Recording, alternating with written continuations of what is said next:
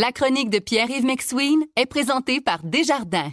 Quels que soient vos objectifs, nos conseillers sont là pour vous accompagner tout au long de votre parcours financier. C'est 23. Voici la chronique économique de Pierre-Yves McSween. Bon, bon, bon, Monsieur McSween, ce matin, on va parler loyer, comment calculer la hausse de loyer. Le propriétaire, lui, dans la plupart des cas, c'est déjà fait, là.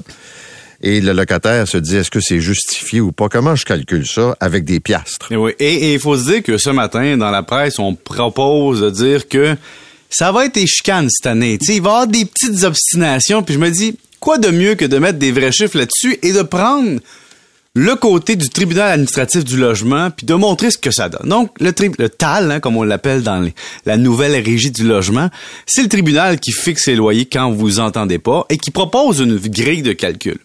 Ce qui est important de comprendre, la première chose quand tu es propriétaire puis locataire, c'est qu'un droit d'augmentation de loyer, ce n'est pas cumulatif. Disons que tu es une personne avec un bon cœur. Hmm. Puis tes assurances augmentent cette année. Si tu refiles pas la juste part à ton locataire la première année, le tribunal te donnera pas la chance de faire ça rétroactif la deuxième année. Tu sais, tu peux pas dire à ton locataire, je t'augmente pas cette année, mais je vais t'augmenter l'année prochaine. Si tu fais ça, ton locataire peut arriver l'année prochaine puis dire, l'augmentation de l'année passée, c'est passé, c'est fini. Donc, premier réflexe. Deuxième chose, le, tribunal a une grille de calcul. Donc, même si la régie, le tribunal dit 2,3% d'augmentation, ça va dépendre de la grille de calcul. Donc, si votre propriétaire vous arrive avec 2,5% c'est peut-être justifié. Peut-être même que vous, comme locataire, vous allez dire 1,9, puis c'est peut-être justifié. Donc, faut prendre la grille de calcul. Mais là, comme on dit souvent en finance, le, le, le, diable est dans les détails. Et, et ce qui est drôle, c'est que la première chose que tu fais avec la grille de calcul, c'est de, de constater l'impact du revenu. C'est-à-dire que si tu as un locataire sur deux locataires qui est sous-pondéré, c'est-à-dire que son loyer est trop faible, puis que l'autre, son loyer est élevé, ben celui qui son loyer est élevé va payer plus cher selon la grille de calcul. Je donne un exemple. Vous avez un locataire à 800 pièces, puis un à 1200 pièces. Ils ont deux loyers identiques, ils sont côte à côte là.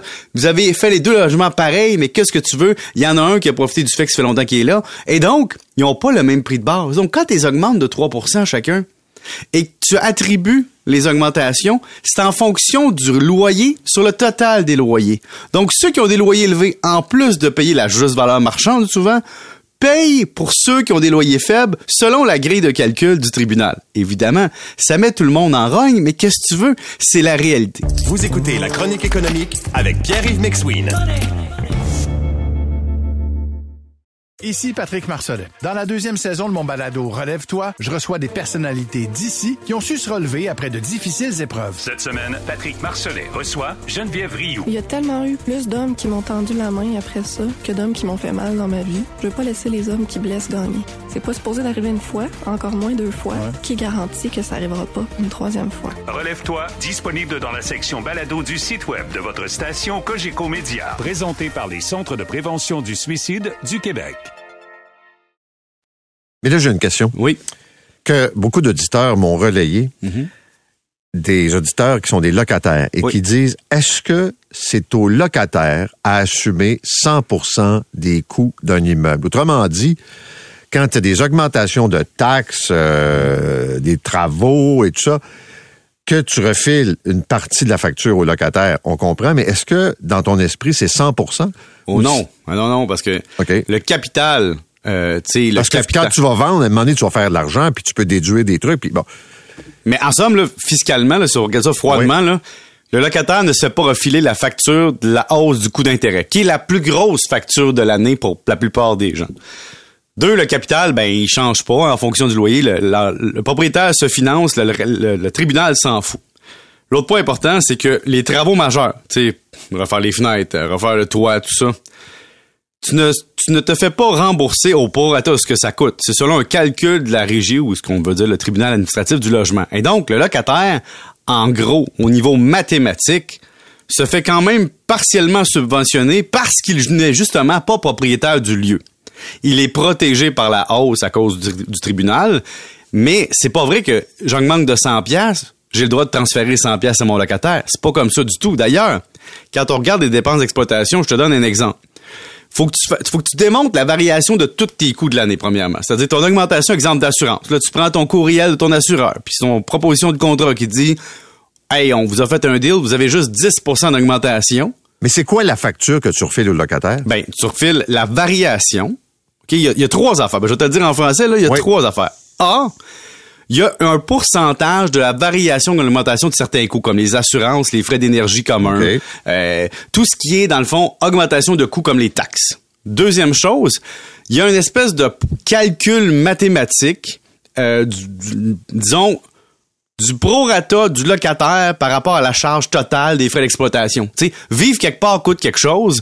La régie, ce qu'elle fait, c'est qu'elle attribue un faible pourcentage au locataire sur le total, puis elle, calcule une augmentation là-dessus. En disant, regardez, vivre, ça coûte tant. Dans cet immeuble-là, ça coûte tant d'opérer. Puis ça, on doit en refiler une partie au locataire parce que c'est l'indexation des coûts. Et finalement, il y a une portion des travaux majeurs. C'est-à-dire que si vous faites des travaux comme refaire un toit, agrandir un immeuble, euh, je sais pas moi, faire changer les balcons, changer les fenêtres, ce sont des travaux majeurs et la pondération n'est pas vue comme de l'entretien. En somme, la, régie te fait un gros calcul, puis moi je l'ai fait pour chez nous ce matin, puis là ça me donne 2,75. Puis là je dis, mon Dieu, j'ai rien fait comme propriétaire cette année. J'ai fait 500 000 piastres à peu près de travaux, je l'ai estimé, là, juste d'entretien. Puis j'ai mis le reste de calcul à zéro pour les travaux majeurs. J'ai juste mis la variation de taxes, la variation d'assurance. C'est le minimum qu'un propriétaire va mettre. Puis ça donne 2,7, 2,8. Fait que je me dis, ça dépend beaucoup des immeubles puis des coûts des immeubles. Mais chose certaine, ce qui va arriver, c'est qu'il y a des locataires qui vont les contester. Là, tu t'en vas devant le tribunal. Puis là, je vais te dire comment ça se passe devant le tribunal. Le propriétaire arrive avec son calcul de la, du, tribunal, avec ses factures. Puis là, le régisseur regarde le propriétaire puis il dit, vous avez demandé euh, 37 pièces d'augmentation. Ben oui, monsieur. Oui, madame. D'accord. Est-ce que vous avez la facture pour tels travaux? Oui, la voici, les voici. Parfait. Monsieur, madame le locataire, contestez-vous la facture? Qu'est-ce que vous voulez dire? Est-ce que vous contestez que les travaux ont été faits? J'ai pas demandé les travaux. Ah, ça, c'est pas grave. Est-ce que le propriétaire a fait des travaux? Et ça, est-ce que c'est une facture qui vous semble raisonnable? Selon les travaux? Est-ce que c'est vraiment une facture qui existe? Oui. Est-ce que les ouvriers sont présentés chez vous? Oui. Pourquoi vous contestez la hausse? Mais la personne va dire, ben, c'est mon droit. Oui, c'est votre droit, mais le calcul est le suivant. Donc, j'accorde la hausse au propriétaire. On passe au cas suivant. On va en avoir des comme ça, Paul. On va en avoir beaucoup. Plus qu'à d'habitude. Ben oui, parce que les gens sont habitués d'avoir des 10 piastres parce qu'ils ont 1 Là, ça va peut-être être des 20, des 30, des 35 piastres. Puis les loyers sont plus 500 piastres, sont 1400 piastres. Donc, c'est normal que ta hausse soit maintenant du 30-40 piastres. Ça va avec l'inflation. Intéressant. Merci, monsieur. Bonne réflexion à tous. Oui, bonne journée aussi.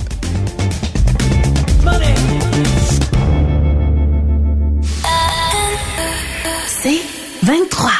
Recule un peu, recule, recule. Stationner en parallèle, ça devrait être simple. OK, crampe en masse, en masse. Crampe, crampe, crampe! Faire et suivre une réclamation rapidement sur l'appli Bel Air Direct, ça, c'est simple. OK, des crampes. Bel Air Direct, l'assurance simplifiée.